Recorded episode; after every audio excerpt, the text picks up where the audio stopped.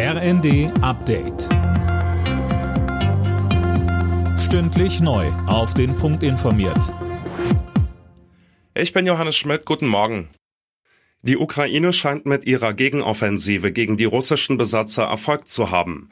Das befeuert die Diskussion in der Ampelkoalition über weitere Waffenlieferungen.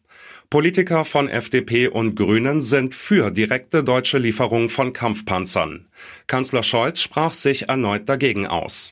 Wir haben die Ukraine sehr umfassend zusammen mit unseren Verbündeten mit Waffen unterstützt. Wir haben auch sehr effiziente Waffen geliefert, die gerade jetzt in dem gegenwärtigen Gefecht den Unterschied machen. Ansonsten bleibt es bei der Haltung, die die deutsche Regierung seit Anfang an eingenommen hat und die auch für die Zukunft unsere Haltung sein wird nämlich dass es keine deutschen Alleingänge gibt.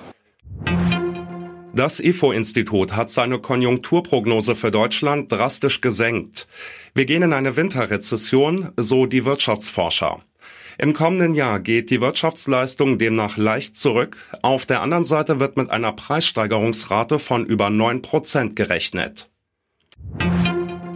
Kanzler Scholz will sich in zweieinhalb Wochen mit den Länderchefs treffen, um über das geplante Entlastungspaket zu beraten. Bei dem Treffen soll es um die Finanzierung gehen, Dirk Justes. Ja, die Länder werfen der Ampel vor, die Rechnung ohne den Wirt gemacht zu haben. Das Paket sieht auch für Länder und Kommunen erhebliche Belastungen vor. So sollen die Länder zum Beispiel die Kosten für den Nachfolger des 9-Euro-Tickets mittragen.